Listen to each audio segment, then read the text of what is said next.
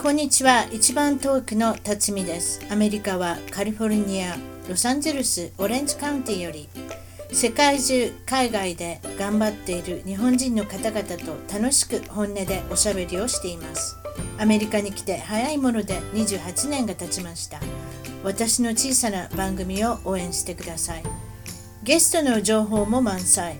ホームページウェブサイトは一番トーク .com 一番トーク .com からお楽しみくださいそれでは今回の一番トーク、海外で頑張る日本人トークは、ニュージーランド、オークランドより、えー、海外に10年、ニュージーランドに10年いらっしゃる、レイコ・ジョーンズさんに来ていただきました。こんにちは。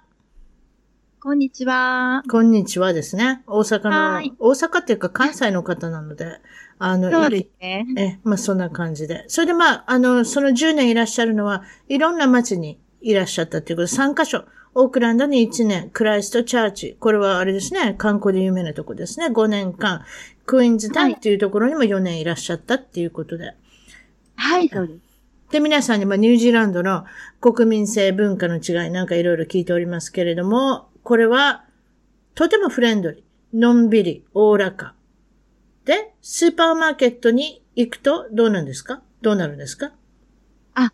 もうね、あの、レジで忙しくて並んでるにもかかわらず、うん、ちょっとお話しされたりね、あの、お天気の画像やとか、なんか、なんかね、すっごいフレンドリーなのはいいんですけど、銀行でもそうですね。銀行の窓口でも。はい。アメリカのそういう人もそうですね。それも含めてのサービスと考えてるみたいですね。はい、おしゃべり。そうみたい。そうみたいですよね。そういうことです。だから、早くすれば何でもいいってもんじゃない。ない、ないですね。うん、だから、本当その辺が、やっぱ感覚の違いなんでしょうかね。だと思いますね。うん。うん、私せ、せくときなんかはね、せくとき、あわ、あわ、ま、まあ、せくって言うと、これ標準語じゃないですね、多分ね。せわしい、急ぎたい時にですね、あの、はい、お客さんが並んでたら、私なんかね、それとか、あの、車なんかでも運転したらすぐやっぱり駐車場から出てってあげようとか思うじゃないですか。そうじゃない。はいまずは、スマホを取り出して、もう車の中で駐車場に入って、車に入っ、さあ、鏡でも見て化粧直しじゃないですけど、もう本当に急がないです、こっちの人は。そういう意味では。本当にそうですよね。うん。なんか、全然こう、国民性が違いますよね。焦るのはやっぱ日本ですよ。そういうところは多分。うん。どこ行っても、ね、あ、もうお客さんいっぱい並んではるからお寿司屋さんも早くと出ていこうって、もう食べたらすぐ出ていこうみたいな感じ。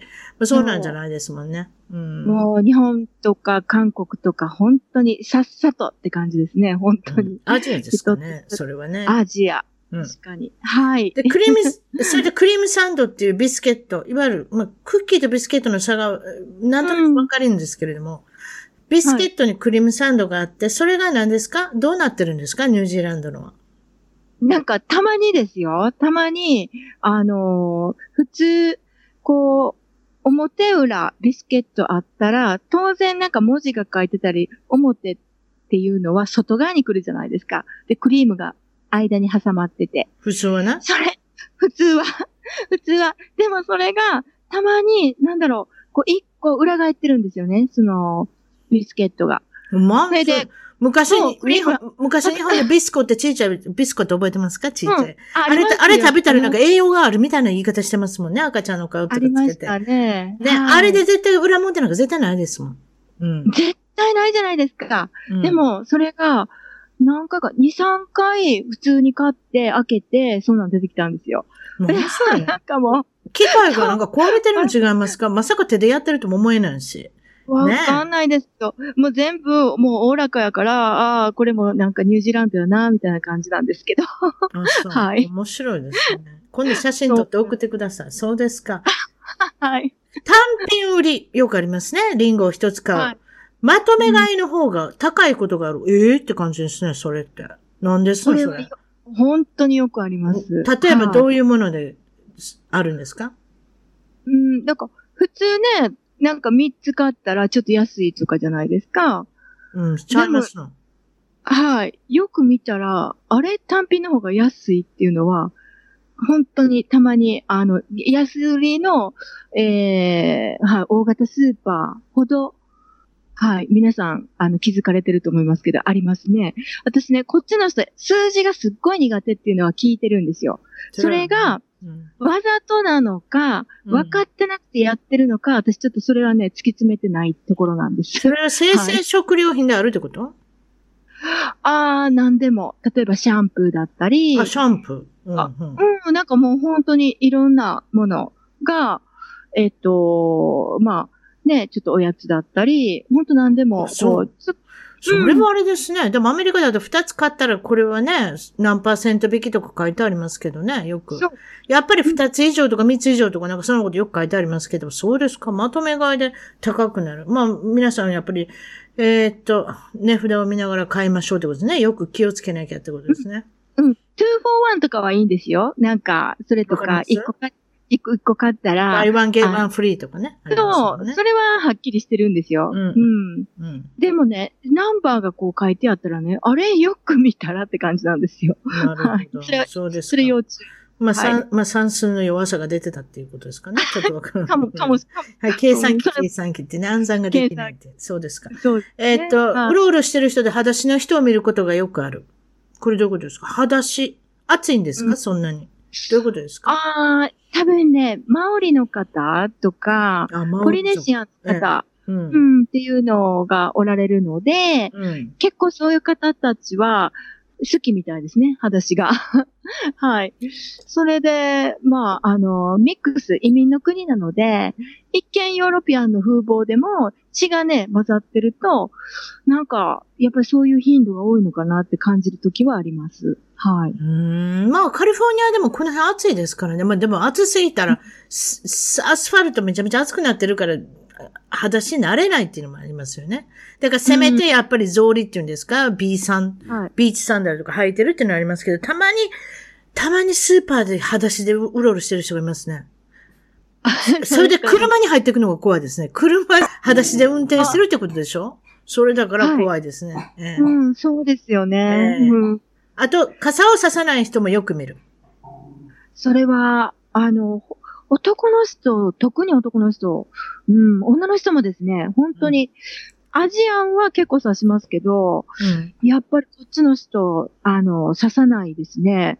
で、フードをちょっとこう被ったりね、女の人だったら。うんうんうん、はい。うんうん。で、もう、でも、学校行くのとかでも子供たち普通に濡れてますよね、結構。まあ、濡れたらと乾くっていう、非常にあれですかね。あの、はまあ、うん、そういう大体っていうか大まかな感じなんでしょうね、多分ね。濡れたものは乾くっていうね。でも、日本なんかだったらほら、子供が濡れたらほら、風邪ひくって言いますやよ。そうですね。寒気がするとか、それもどうかわかりませんね。私なんかでもちょっとわかりません。カリフォルニア、カリフォルニアの人も傘をささない一族なんで。っていうか、あんまり雨降らないので、雨のための用意がないって言ったらいいんですけれども。なので、濡れっぱなしの人たくさんいますね。でも、でも、誰一人子供が濡れたら風邪ひくっていう例の日本の言葉は聞かないですね。うんうんうん、うん。と思います。ないですね。違います。わかりました。はい。ね。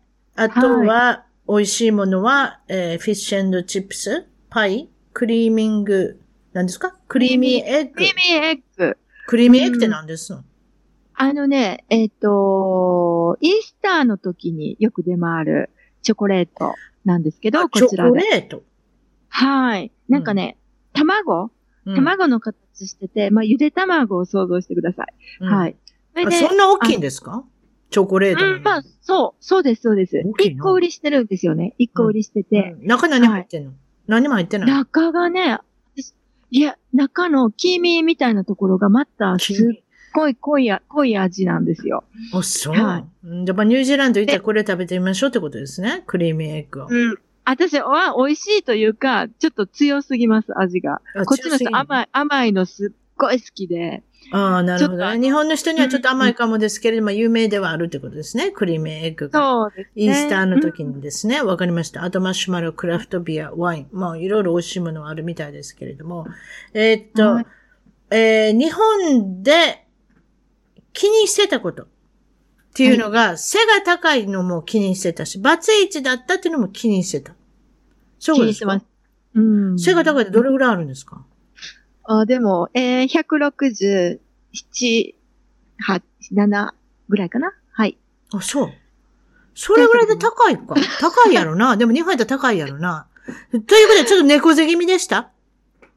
あのね、あの、ハイヒール履くの、ちょっと抵抗あったんです。あ、こあまあ、会社、うん、会社勤めしてた時、ハイヒール、ね、履きたかったんですけど、うん。まあ、満員電車ね、日本の満員電車で、うん。やっぱりこう、男の人より背高いとかね。ああ、あります、あります。うーん、なんかこう、嫌やな、みたいな感じでしたね。ちょはいあとはあれですね、皇室の、あの、皇后陛下の雅子様みたいな感じ感じだったんですね。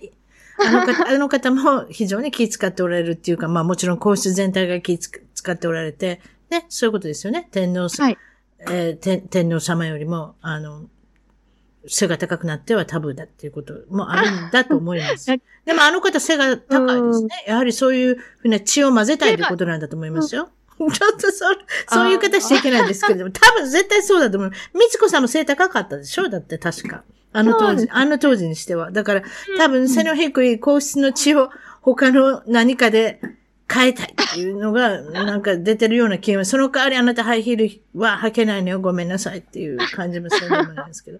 バツイチ。はい、滋賀県出身なんで、バツイチはまだまだ気にするタブー、うんなんかそういったところがあるっておっしゃいますもんね。そうですか。なんかね、やっぱり田舎なんで、うるさい、まだ近所とかね。うん、なんか、はい。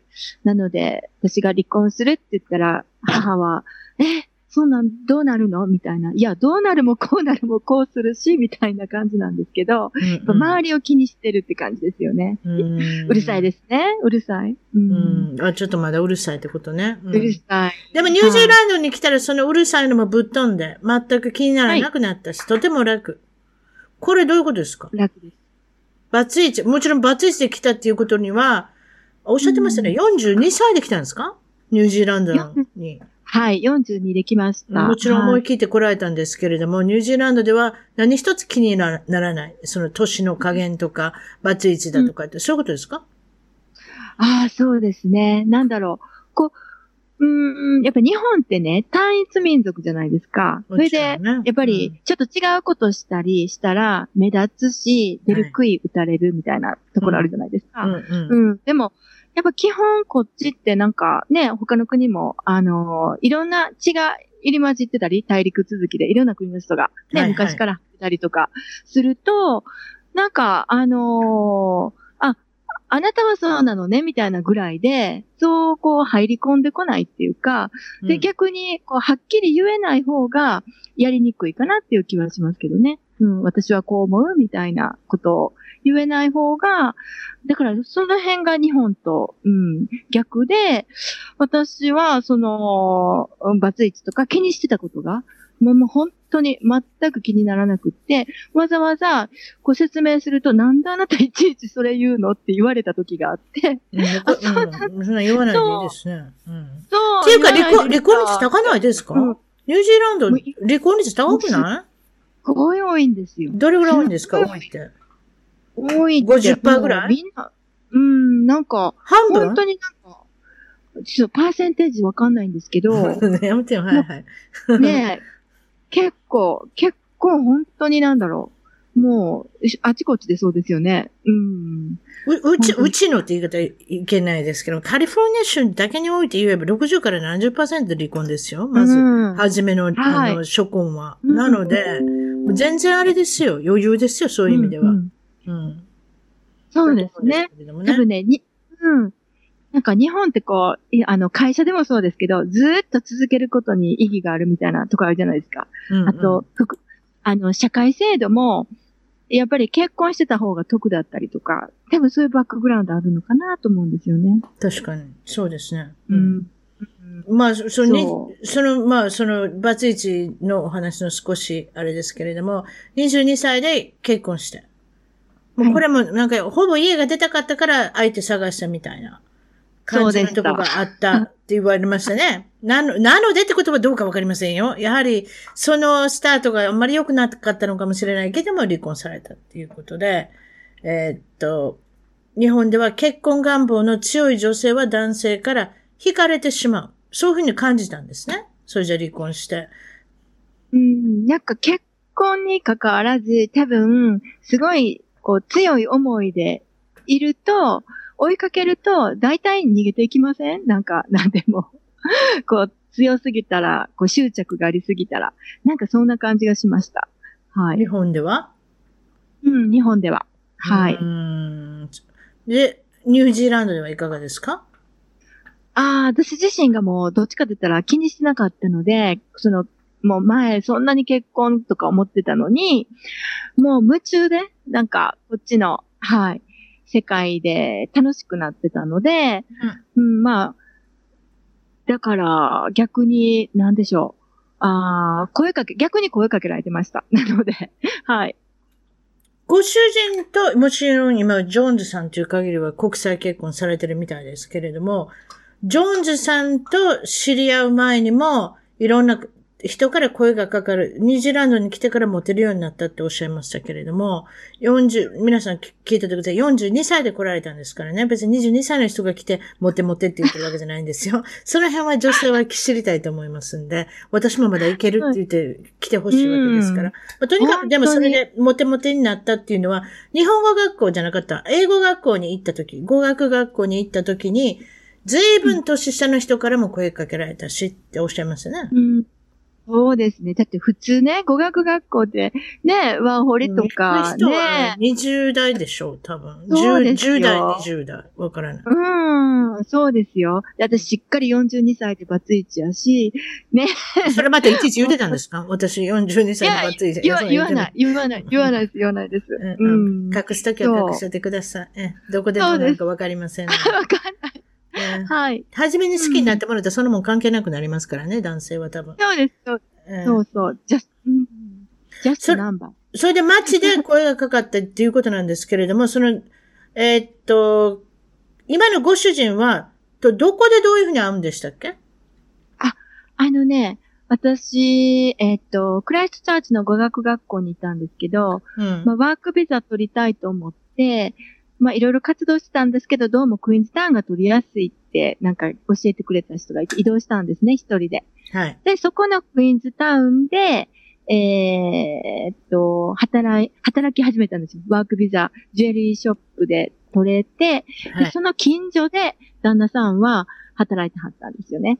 で、えっと、でも、英語がね、なかなかまだ私、あのー下手くそだったんですね、話すのが。うんそれで、ワークビザサポートしてもらったもんはいいものの、あ、やばいな、やばいなってずっと自分で分かってたので、うんいろんな人と話しかけて自分から、うん。もういっぱい英語話したい、話したい、こうやっていう感じで、もういろんな人と喋ってたんですよ、自分から。うんで、そのうちで、一番、なんか、あのー楽しく喋れて、長いこと、こう、話できた人が、今の旦那さんなんです、結局。ということでニュ,、はいニュ。ージーランドに来て初めて付き合った人が今の旦那さん？そうじゃないあー、微妙 ですね。あの、語学学生の時に、ちょっと、ちょっとだけお付き合いしたけど。デートぐらいはあったってことですね。うんデートと付き合うの違いますからね。違います、違います。はい。で、その人は日本語できるんですか、そのご主人は。は、えっ、とね、ということはやっぱり日本日本に行ったことがあったとか？うん、13歳の時に彼は、えー、交換留学生で鹿児島に行ったそうですよ。で、うんじゃあ、鹿児鹿児島弁ですか？お江戸んがっていう人ですか？そういうことないです。もうそのあお江戸んがって古いですね。私そういう言い方しか知らない。西郷隆盛さん。そう、今も、今でもね、日本手の具に残してはるんですよ。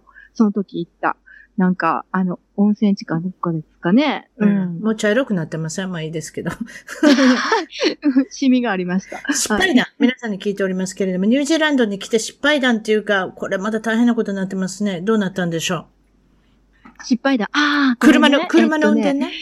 えー、車運転してました。まあ、南島、クライストチャーチから、はい。まあ、クイーンズタウン方面ってね、ほんと、あの、大自然なんです。うん。で、もう草原だったり、こう山越えてとかいう感じなんですけど、はい。そその大草原を普通だと100キロなんですね、この国ね。うん。で、それを走ってる時に、うん。運転中ね、ちょっとその時寝不足でうん。寝てしまったんですよ。おー、は居眠り運転怖い怖い怖い怖い。で、じ、時速いくらぐらい出せたん？100キロ超えてますよね。すごいで普通に100キロすね。まあでもそんだけ大自然で一本道だったら、あんまりそスピード感じないでしょ？それどうなったんですか？そう。それで、ちょっと、あ、緩やかなカーブやって気づいて、うんあ、寝てると思ったんですよね。うんそれでハンドルを、あ、ちょっと切らなあかんと思って切ったら、こう、100キロ飛ばしてるし、寝てるもんやから、切りすぎたんでしょうね、きっとちょっと、普通よりも。昼の日なんか？昼の日中です。はあ、はい。ほんで？そしたら、切りすぎたら、車、多分、2回転ぐらいしたんですよ。わ、お覚えてるんですよ。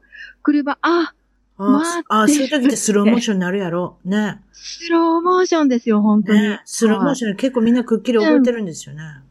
うん。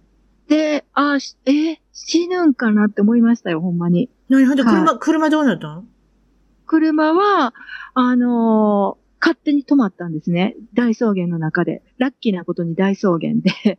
あそれ、はい車が燃えるとかそういうのなかったんですか？ありました、ありました。で、で、あ、とりあえず、出ようと思って出れたんですね、自分。あ、じゃあ早く寝なきゃ。それで自分で出れた。そう。シートベルトしててよかった。ね。多分やってたんでしょやってました。で、シートベルトではっきりしっかりもうね、もう一年ぐらい後あったんですけど、で、肩、右肩回ってるもんで、あの、右肩がちょっとずーっと痛かったんですけど、でもほんとそれぐらいですけど、出てからエンジンルームに火がつくの見えて、う。あ、ついた。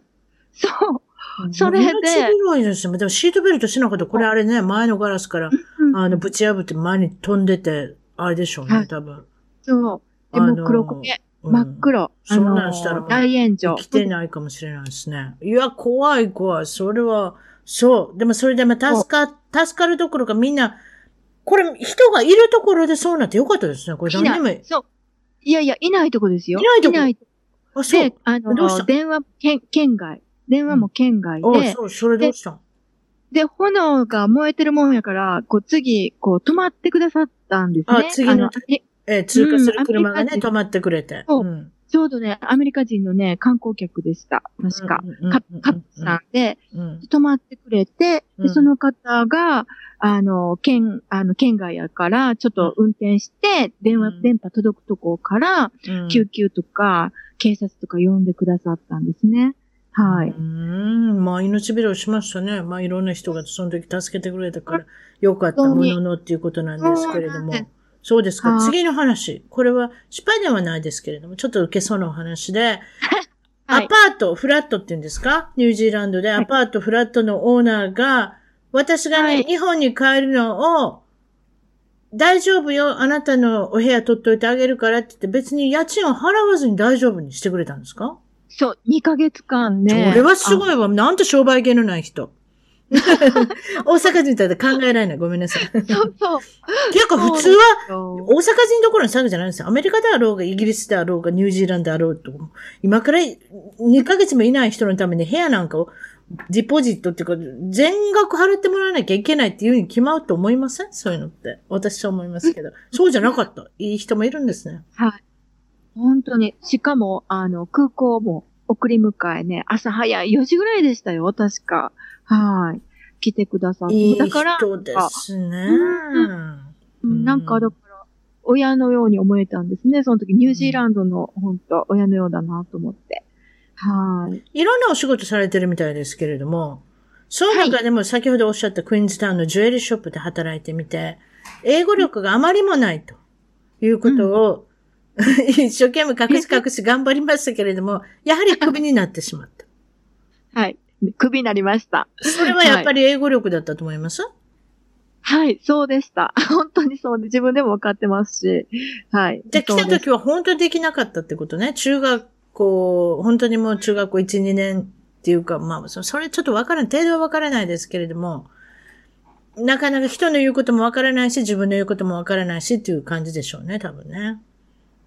うん、あそうですね、うんとにかく、英語勉強するの、中学から嫌いだったので避けてたんですよね。うん。うんうんそうですか。それで、その時に、ビザが失効になってしまった。もうこれ、これ以上もニュージーランドにいるなっていうところまで来てしまったんですね。どうしたんです否か？定してない。あ、もうね、だからクビになると、ワークビザサポートもなくなるので、で、あの、移民局からも手紙が来ました。いついつまでに、えー、他の、まあ、スチューデントなり他のビザに変える、もしくは国外に出るかしなさいね、っていうことで。はい。でも、私はね、もう、まだまだ痛いってもう本当に思ったので、うん、全然今が変える気ないと思って、うん、で、また、あの、懲りずに、あっちこっちも CV、CV って英語の履歴書を、はい、あっちこっち配りまくって、うん、あサポート探しまくりました。で、その時、あのー、お付き合い始まってたんですね。今の旦那さんと、英語のね、スピーキングパートナーな感じやったんですけど、うん、でも全部話してたんですよね、こんな感じで。もう今こんなんで、みたいな感じで、あ。あ、とうとうクビになったよ、みたいな感じで。うん、やっぱり私まだ痛いから、探すって言って、うん、そしたら、ちょっと隣町の方とかも車出してくれて、一緒にね、そうやってこう、あの、手伝ってくれたりもしたって感じでしたね。なるほどね。はい。まあ、それでめでたくもちろん結婚したっていうことで、はい、あの、はい、日本のお父さんが、滋賀県のお父さんがいらっしゃったんですか、はい、そうです、来ましたね。その時のお父さんの一生懸命英語を勉強したりして、もう俺はニュージーランドに行ったらこう喋って、ああ喋ってっていろんな台本を考えてたお父さんが、一気に その台本を使ってお話し始めた相手がちょっと勘違いだったっていうことをお父さんは外人全部一緒に見えたのかもしれません。だって、誰だったんですか？あ、それがね、うちの旦那さんの弟で、弟ね、30ぐらいなんですよ。若い若いんですよ。はい。30前かな。はい。うん、一生懸命その彼が、っていうのは、お父さんはちょっと、あの、仕事終わった後、シャワー浴びたり準備されてたんですね。うん、まだラウンジにおられなくて、うん、あのうち、うちの旦那さん以外の男の人って、弟がちょっと座ってたんですよね。旦那さんのお父さんがいなかった。本当は旦那さんのお父さんとこれは喋らなきゃいけないと、大津のお父さんは思ってたんですね。はい、思って。それで喋り出して、お父さんと思ったら、誰だったんですか、うん、は、若いその弟？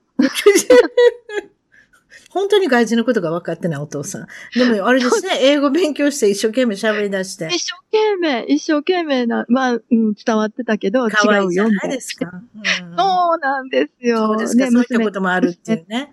えー、はい、えー、そうですか。可愛いお父さんなんですけれども、先ほどおっしゃったけでますか、まあ、すみません。先ほどおっしゃいましたけれども、ちなみにご主人はあなたよりも年が下って言って、だいぶ年が下っておっしゃいましたけど、どれぐらい年が下ですか？あ、えっ、ー、とね、10歳年下ですね。はい。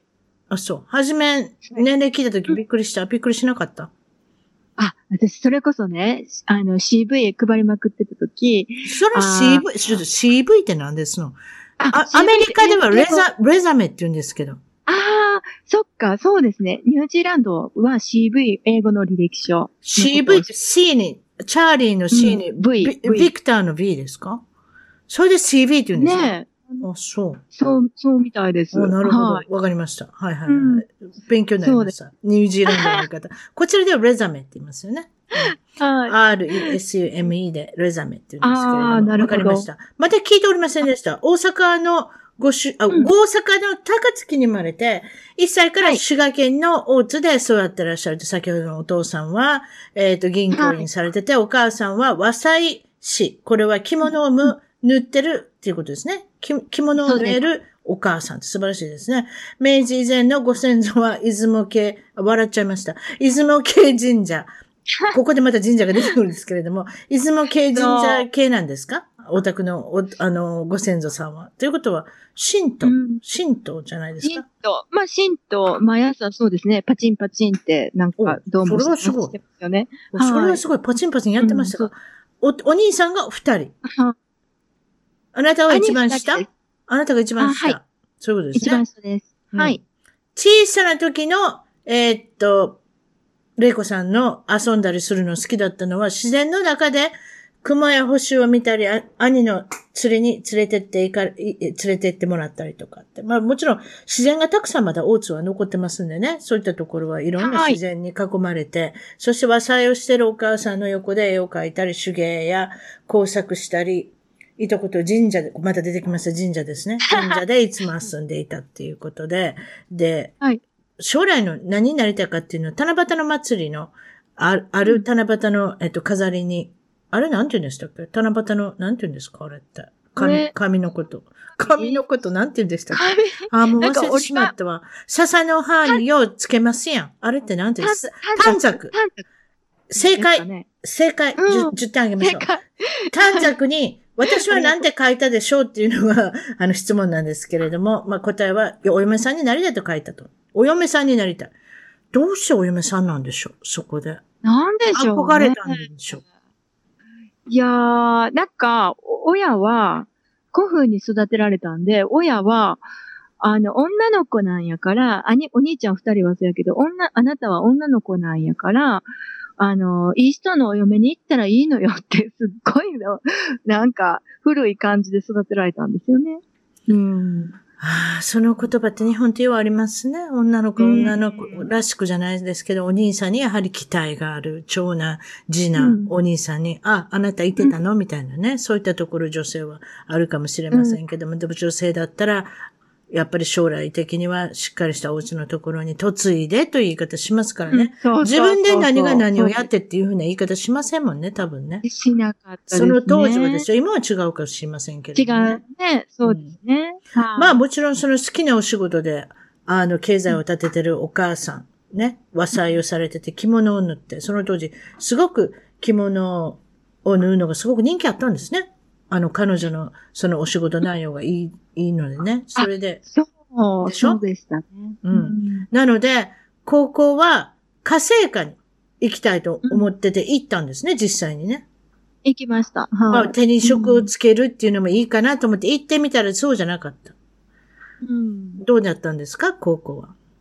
ここはね、その家政科って、どっちかって言ったら、こう、みんなが滑り止めとか、滑り止め本当 滑り止めとか、なんかこう、ちょっとね、あの、それたような子とかが 行くような感じのとこだったんですけど、うんうん。うん。でも案外と、私、伸び伸びするのが合ってたかもしれないです。進学校で、毎週毎週ね、なんかテストテストみたいなそところ。うですね。大学のための高校っていう感じではなかったっていう感じですからね。ええそう。伸び伸びして合ってたのかもしれないですけど、うんまあそういうとこでした。で、英語もなかったですよ。英語も数学とか難しいのはなかったですね。授業に。はい。授業にあんまり難しいのはなかった。ったそうですか。それでまああなたは物足りなく思ったんですね、そこでね。うんそれでこうなったら大学に行ってやろうと思い出したんですか？あ行きたいと思いましたね。そんなんうその高校であんまりいないでしょ。いなかった。いいなかったって。その、で 一人で受験勉強し始めるってことですね、そっからね。何が必要なかを調べて、うん。それで本買ってきて、うん。自分で勉強を始めました。せやな、進路の先生歌かってそんなこと言う子のこと分かれへんもんな。わかんない家。政科の子がいきなり大学受験させていただきますんで、アドバイスいただけませんかって。なんやそれお前って言われるだけやもんな。はい。うん、はで、いその時に、その当時もちろん、あの、勉強されて合格されるんですけれども、勉強されて合格された後に入学するのは平安女学院短大科っていうことなんですが、ここで注目は、えー、玲子さんは、これは何て言うんですか、建設時代っていう雑誌がその当時、今あるかどうか知りません。受験専門の、えー多分雑誌ですね。そこで取材された。よう、そんなん、どこで嗅ぎつけてきたんでしょうね、彼らはあ。だと思います？ね聞いても、聞いたことあります？ど、どこでどうなんあのね、合格発表でね、うん。私と母が見に行って、うん。その番号貼り出してあるんですよね。合そう格者の。ね。うん。はい。で、うわーだって多分ね、ものすごい目立ってた大きい声やったと思うんですよ。激しく。それで、それでスカウトされたんですか？そう。で声かけてきゃ来られたんですよ。あ、その時に？もう、その時に、で、声、え？声かけたら、雑誌の人ってその時にうろうろしてるんですね。あ、ごめんなさい、大きな声になりました。そうなんですね。知らなかったそしたら。そう、そうしたらその内容が面白いってことになって、そうね。それで家も来て、うんそれからね、あの、学校も、あの、教室もね、あなたここに座って、こうむ、こっち向いてくださいとか言ってね、写真撮られました写。真も撮られたし。まあ、どれぐらい大きな声でかっていうのは今よくわかりますね。その人たちが 聞こえるぐらい大きな声で叫んでたんでしょうね。それぐらいやっぱりあの、勝利のおたけびだったんだと思います。まあ、ご合格のおたけび、何でもいいですけど。海外に興味を持ったきっかけ、海外に来た理由、いろいろ聞いておりますけれども、これは珍しいなんか理由ですね。さあ、述べてもらいましょう。どういうことですか、ああ、そうですね。えっ、と、うちの母が、急に、がん、すごい元気だったんですよ。でも急に、がんで、1ヶ月の余命だって言われたんいやいやいや、着物に売ってたお母ちゃん？そう。あらそうなんですよ。まだ若いでしょ、それに。まあまあ、そうです。70、はじめ、はじめ、70になったぐらい。あねそしたら。うん。うんはい。それで、えっ、と、もう私今、その、その時は、えーフラワーショップで働いてたんですけど、仕事を休止して、うんあの、母の看護を自宅で、まあ、それこそ、ね、あの、もう、お医者さんは治療ができないから、ね、家でとかね、感感じになってくるじゃないですか。それでまあ、私は、なんか、あの、母のそばにいることに決めて、自、宅で看護してたんですけど、うん。はい。で、で、逆に、そういう時に、やっぱり、あの、また全然違う方と出会うきっかけとかが、もありまして、はい。それで、はい。で、母の、そういう、こう、まあ、えー、要は、なんでしょうかね、西洋医学だけじゃなくって、まあ、いろんなね、体全体のことを、こう、あるじゃないですか。なんか、うんえーホリスティック、ホリスティック的な考え方の、うん。うん。で、そういう、こうね、あの、お話を聞いてたうちの一人の人の、で、母は実際本当に良くなったんですよ。こう、何を。何をしたんですか？実際的に何をされたんですか？実際的にはね欲にな、ったっていうのは。うんあ、のね、最初は漢方のお茶、ちょっと名前忘れましたけど、その時、うんうんあ漢方のお茶と、うん。で、えー、腎臓のあたりが、それが良かったらしいんですよね。で、あと、ノニジュースっていうの？を当時、なんか、はい。はい。まずそれを飲んでから、すっごい量飲んでから、あの、抗がん剤を、あの、ドクター、お医者さんにお願いしてやりますと。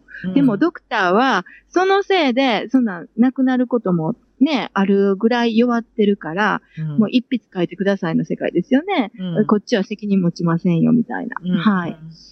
で、でも結局そのノニジュースで血液をね、全部きれいにちょっとしてから、あ抗がん剤治療をして、えー、それで本当にね、あの、ひ途中自転車乗って買い物行くぐらいになりましたよ。えーあとあと1ヶ月って宣告されたお母ちゃんがですか？そうでで、した。結局、い、いくつ、いあ、それからどれぐらいの期間、あれなんですか？一一年ぐらいお、、それはすごいわ本当に。1ヶ月がうん12ヶ月になったんですか、そう、そうなんですよ。で、カラオケが大好きで、うん舞台にも立ったんですよ。本当に歌歌って。あ、そうですか。まあそう言ってね、うんあの、まあ予期しない思い出も、たった1ヶ月って言われたらどうしようかと思いますけれども、そういったね、いろんな思い出も作れる機会を、まあ神様が与えてくれて、まあそれは良かったですね。そうですか。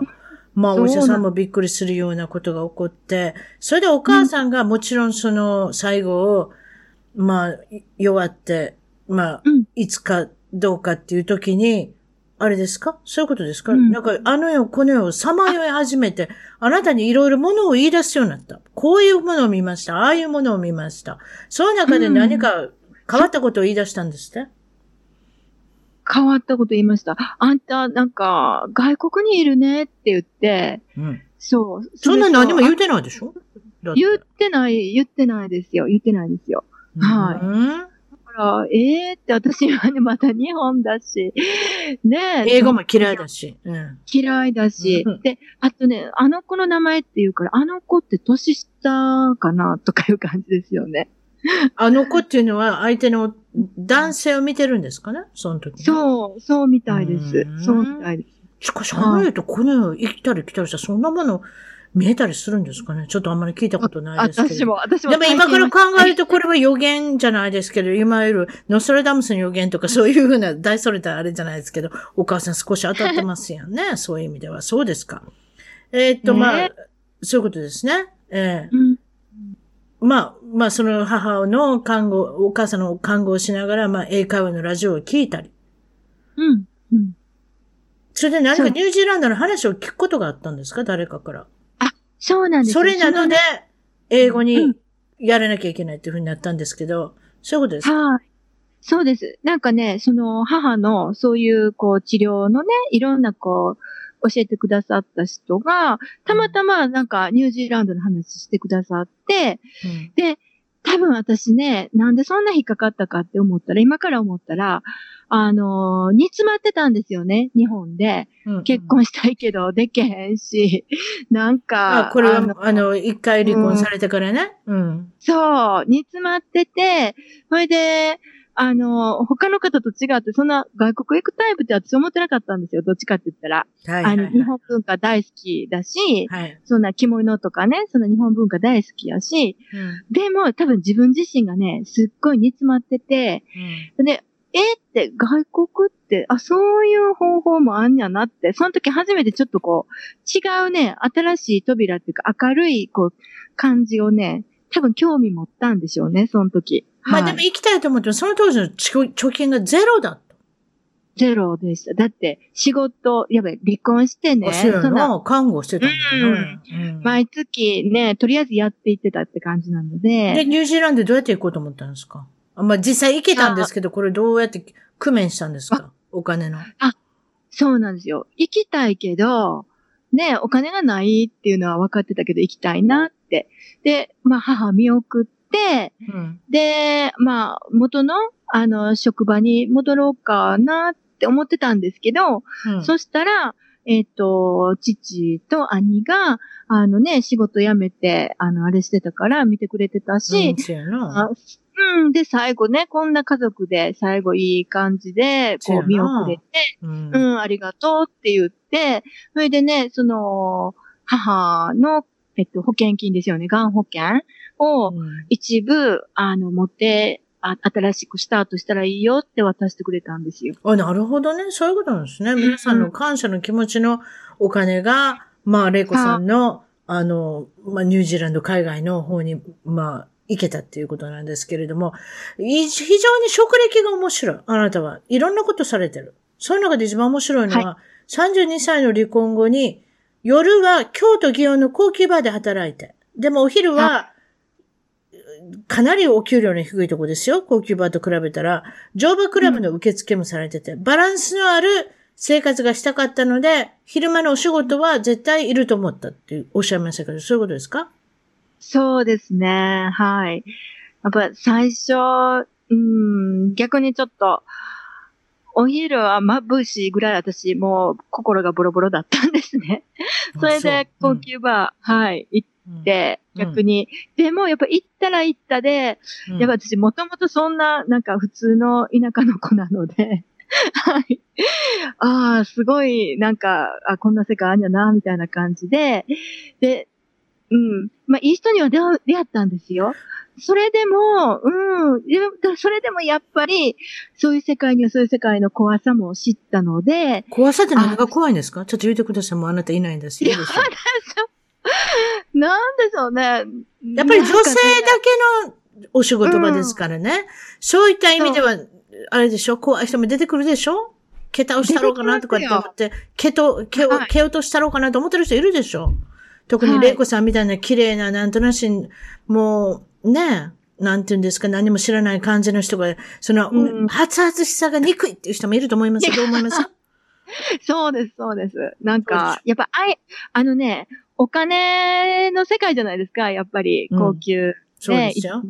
はい。それ水商売ですもん、やっぱり。うん。でね、愛情に意外と植え、やっぱり植えてる人が多いんですよね。うん。ああ、なるほどね。うんうんはい。お金はあるけど愛愛がないみたいな。ああ、もうはい。割り切ってるけれども、みたいなそうですね。なるほどね。まあ、いろいろいますね。うん、うん、そうです。もう2号でやっていくっていう割り切ってる人みたいな。ああ、絶対いますよね、そういう人ね。うん、います。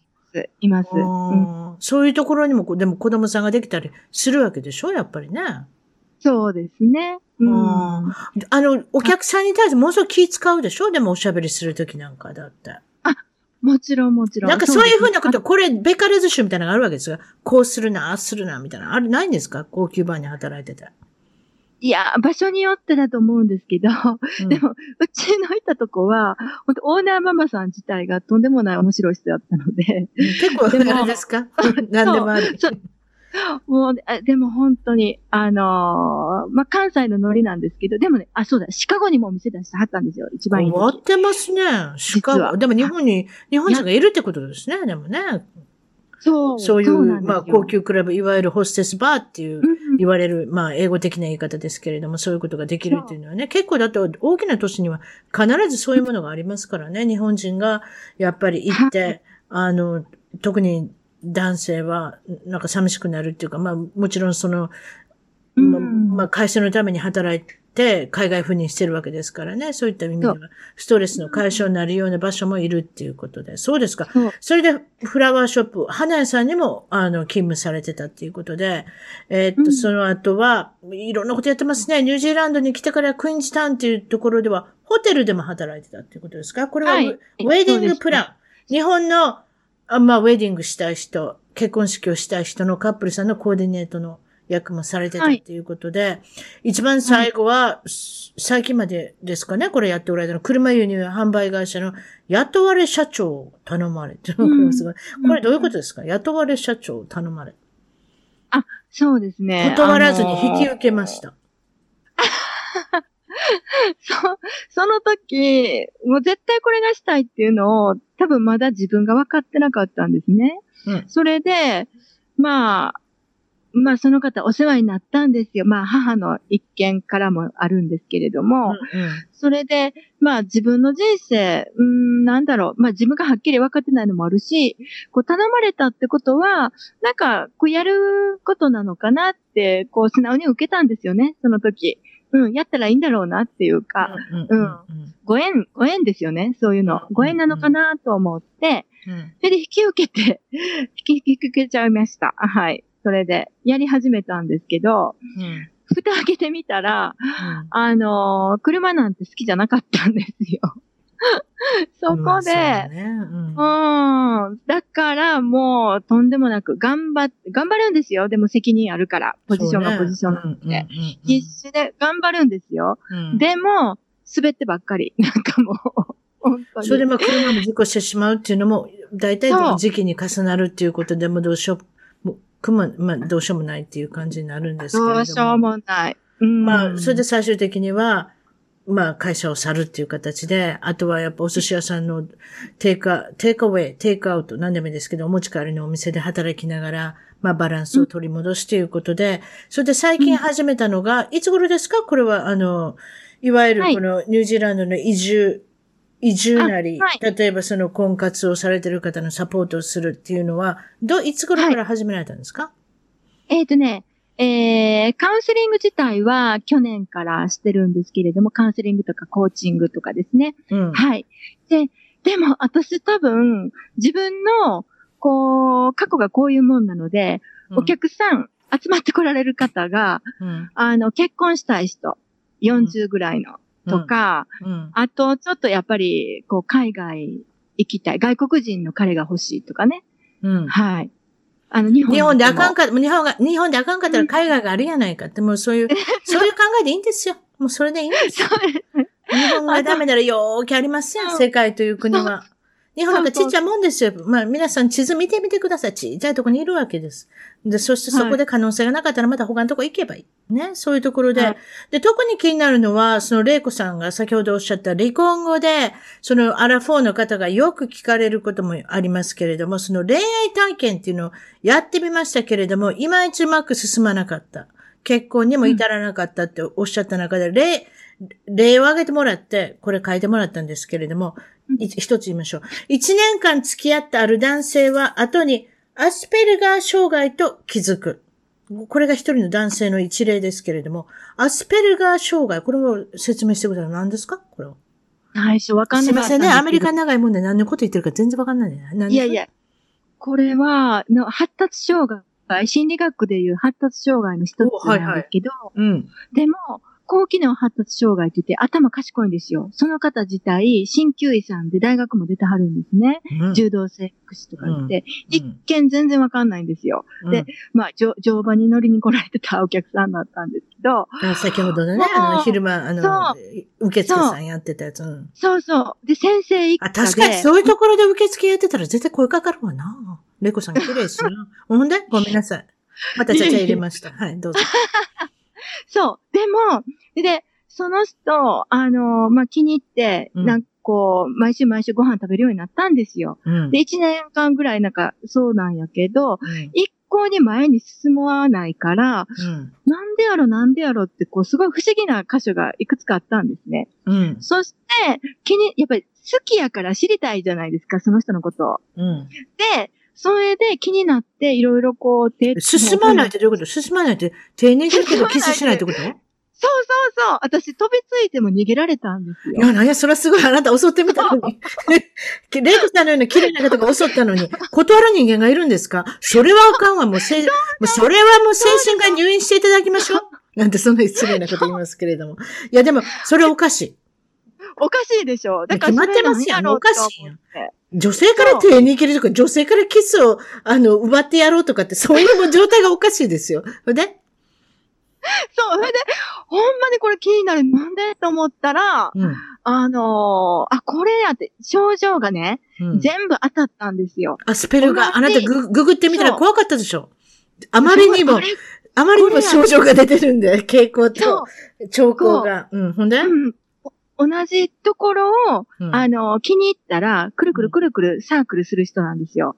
サークル。そうそれのうちに一個にハマっただけなんですよ、私。いやー、かわいそう。すごい時間無駄。さあ、次行きましょう。外科医の彼も、大手広告会社の彼もうまくいくようで自然消滅とかありますけれども、これも簡単に説明してください。はい。もう行くかと思いましたね、外科医の彼も。うん。あと、これはあなた男いくつの時ですか？ひちなみそれに。は、えっ、とね、30後半、30後半にしときましょう。はい。そう。38。もうこれもあんまりうまくいかなかった。うんえーっと、これは次は老舗凄腕の、これ、板前さん。板前さんとお見合い？うん。お見合い。そう。怒りが込み上げて大喧嘩、お見合いしてそこで喧嘩したんですか？もうね、私ね、怒るタイプじゃないんですよ、どっちかって言ったら。めちゃめちゃ怒りません。私なんかすごく怒るタイプ私知ってる人ね言言われるかもしれませんけど。タイプ的にね、怒るってあまりないタイプなんですけど。いやーだからもう、あれですよ、高級バーにも伝まるんですよ。私なんか一日で首ですよ、そのとこに行ったら。失礼なことを口にして。うんそれでごめんなさい。私うん。その私が怒る相手が出てきた。それが板前さん。そうでしたね。それぐらいでもね、私バランス崩してたかもしれないです。本当に自分が。板前さん、はいどこがカチンってきたんですか？め、めっちゃ失礼だったんですよ。私の過去に対して、それ言ったらあかんやろっていうことを私も忘れましたけど、あ、そう、その時すごくムカついたんですね。ムカついたんですよ。うんもうやってられへんって言って私もめっちゃ怒って出て行きました。おばちゃんが今度見たら、そ、そいつ、殴っといたろ、なんて 言ってたけど。あ、いや、でも、板前さんってそうかな。頭の固い人結構多いかもしれないですね。特にね、板前業っていうのはやっぱり、下積みが長かったり、寿司屋に入っても、お前はもうご飯だけ混ぜとけとか、寿司飯だけ作っとれとか、卵焼きだけやっとれとかって、もうそうなってくると、もうだんだんもう、人に対して厳しくなりますよ。板前さんっていうのは多分。ね。うん。職人さんって、そうですね。すごい、うんうん、あの、苦手ですね。そういうのね。そうですか。それで、やっとその最後に来ましたけれども、リストを上げられているのは、やっとこの男性と思った人は、亡き奥さんを忘れられずにいるんだということが随分分かったと。で、まあ、悟り、もうこれも諦めたということですね。はい。一年かかって気づいたんです、それも。そうじゃですね、あの、そろそろ、えーっと、はい。その、これからの将来の夢、展望、抱負、それとまあ、お仕事の説明、何かお仕事でおまけをつけていただけるものがあれば、どうぞはい、ご説明ください。はい、どうぞ。はい。えー、そうですね。私は、えー、えーこのままね、えっと、例えば日本で、本当にこのまま一人で生きていくのかなってこうね、悩んでらっしゃる40ぐらいの女性とかね、うん。うん。本当にこう、心からね、分かりがえる人人と結婚したいけどあ、でも本当はね、自由も欲しいんだよとかね、もう自分がこう、わけがわからなくなってる人、うん。もうでも、がうるさいとかね、うん。うん。でも、じゃあ実は、日本の結婚の形とか、家族とかね、うん。こう、もう実は結婚したいんだけど、それがめんどくさいとかね。ううんん。で、でもこんな風に迷ってる実は、いや、えー自分は、実はこう、偏ってない、偏ってる人間違うんかなとかね、もうだんだんだんだん多分ね、自信なくなってくると思うんですよね。そうやってこう、悩んでると。ううんん、40になって、ね。特に自信、特に自信は顔に出ますからね。自信がある人の顔は自信に満ち溢れてるので、いわゆる人に引きつけたりしますけれども、自信がなくなると途端に人がこうね、少し離れていくかもしれませんもんね。顔に出ちゃいますから。はい。そうなんです。そうするとね、それがね、もうマイナスのスパイラルになっていくので、でもそれはね、もう大丈夫なんですよ。本当にね、あのーニュージーランドね、本当に住みやすい国で、あの、私も42歳で来たんですけど、うんもうすっごい楽なんですよ。で、えっ、と。ということは、私ニュージーランドに今から来られる方、来てみたい方、何かそういった方の、あれですか、はい。お手伝いをしするっていうことで、はい。ニュージーランドの事情も分かってる方もいるだろうけれども、分からない人がたくさんいるし、日本語しかできないんですけど、どんなもんでしょうか？英語力はやはりあった方がいいんでしょうか？そういった細々としたことをサポートされてるってことですね。そうですね。移住と、あと婚活と、両方、あの、一コンビネーション。一気に引き受けてパッケージにしてるってことなんですけれども、私の一つ聞きたいことは、クライアントさん、はい。もちろん女性ばっかりだと思いますけれども、特に多い悩みだったり、相談事言われると思いますけれども、40代の女性中心だっておっしゃいますけど、どういったことをよく聞かれますか？あのね、やっぱりね、あのー旅行じゃないんだから、住むとなると、あー英語を気にされるんですよね。うん。やっぱり英語力があって気にしはるんですけど、うん。いやいやいやいやって感じで、私、見てくださいって感じなんですよね。うん。はい。本当に。で、あと年齢。年齢と英語、すごい多いです。はい。まあ、慣れなんかごまかせるよ、日本人なんて。もうアジアの人みんなもうバンバン剤よ。特に、パンパン、ええ特に白人の人なんかね、20代ね、30, 30代全体は綺麗だったかもですけどね、それぐらいからアジア人は勝つんですよ。30代ぐらいからずっとあれですから、年はいきませんから、あんまり。そういった意味では。だから40代で来てもい、いわゆる若く見られたり、だから玲子さんのように若い男性から自分声がかかったりっていう風な現象が起こってくる。日本では全く考えられないような現象が起こってくるっていうことになるかもしれません。そしたらですね、今日は、はい。えーっと、玲子さんの方からそういった形でいろいろお話聞いてみたい、セッションを受けてみたいっていう方に30分の無料セッションを差し上げます。この場合はリスナーへのプレゼントということで、合言葉は一番トーク、一番トークということで、えーっと、まあ、えー番組名を言っていただいたら30分のセッションは無料にしていきますということなんですが、えー連絡先はどうします？かどういうとこに、あの、玲子さんは探すことができますか？えっ、と、Facebook つながっていただいてもいいですし、わかりました。この場合は、レイコ・ジョーンズ。はいこれは、アルファベットで入れたらいいですか？はい、お願いします。レイコは R-E-I-K-O、ジョーンズは J-O-N-E-S ですね。そういうことですね。はい、そうです。カタカナでもいきますか？あのーえっはいはい。そうか、あの、検索ね、本当に、バツイチニュージーランドとか出てきますよ。フェイスブックでそんなん出てくるんですか？あのね、で、えっとね、ヤフー、ヤフージャパンバツイチニュージーランド出てきてびっくりしました。あ、出てくるんですか？ブログがね大変ですね。バツイチを、ま、もう全面的に、な あの、商売道具につ使う女性はそういうことになってます。アメブロっていう、あの、あの、ブログサイトが有名ですけれども、アメブロのサイトでも、こちらも同じくはいニュージーランドバツイチ。すごいですね。私も言いながらちょっと恥ずかしいですけれども、ニュージーランドバツイチっていうことで入れたら本当に出てきましたので、そういった感じで、あの、ブログの方、玲子さんの、あの、ブログ書いてらっしゃる、あの、掲載されてるのを楽しんでいただけたらなと思います。その感じでいいですか？後でまたゲスト情報、一番トーク .com、一番トーク .com の方のゲスト情報でいろんなものをクリックできるようにさせていただきます。そんな感じでいいですか？ありがとうございます。はい。今日はどうもだありがとうございました。長々おしゃべりいただきまして。あ、とんでもないです。楽しかったです。はい。それじゃあ失礼します。どうも。はい。ありがとうございます。一番トークのツイッターでぜひフォローをして絡んできてください。また一番トークの Facebook で気に入ったらぜひいいねをお願いします。番組の聞き方は iTunes もしくは内蔵のポッドキャストアプリより一番トークを検索。Android のスマートフォンからはサウンドクラウド Google プレイミュージックのアプリより一番トークを検索。チャンネル登録をして新着をいち早くゲット。私の小さな番組をぜひ応援してください。